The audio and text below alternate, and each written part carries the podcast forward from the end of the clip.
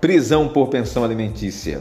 Novidade para você. Você sabe que quando você atrasa três meses de pensão alimentícia, a mulher já pode ir lá, olha, seu juiz, o homem atrasou aí três meses. Aí ele lhe dá, o juiz lhe intima três dias para dizer se já pagou, é, provar que já pagou, que dizer como vai pagar, ou provar ao juiz que você não tem a menor condição de pagar. É isso, são as opções que você tem.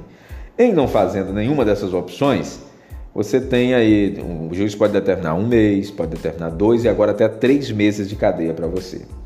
Até 30 de outubro do ano passado, vigorava a Lei 14.010-2020, que dizia o seguinte: que quando um sujeito que recebia a ordem de prisão, mandado de prisão, por pensão alimentícia, dívida de, de pensão alimentícia, esse sujeito não podia ir para a cadeia, para o regime fechado, como manda o artigo 528 do Código de Processo Civil ele tinha que ser preso de maneira domiciliar, ficar em casa, se virar para pagar a pensão, mas em prisão domiciliar. Como eu mesmo disse, essa lei terminou seu vigor no dia 30 de outubro do ano passado. Depois disso, um sujeito foi preso por dívida de pensão e o, o advogado dele, muito persistente, levou o caso ao STJ.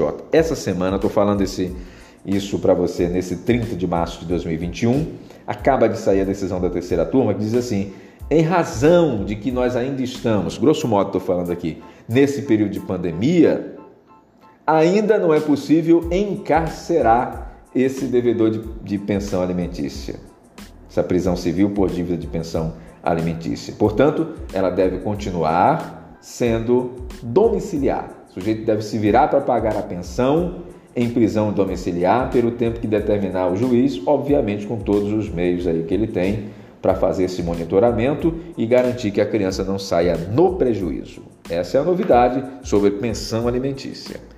Boa tarde para você, obrigado pela sua companhia em mais esse podcast.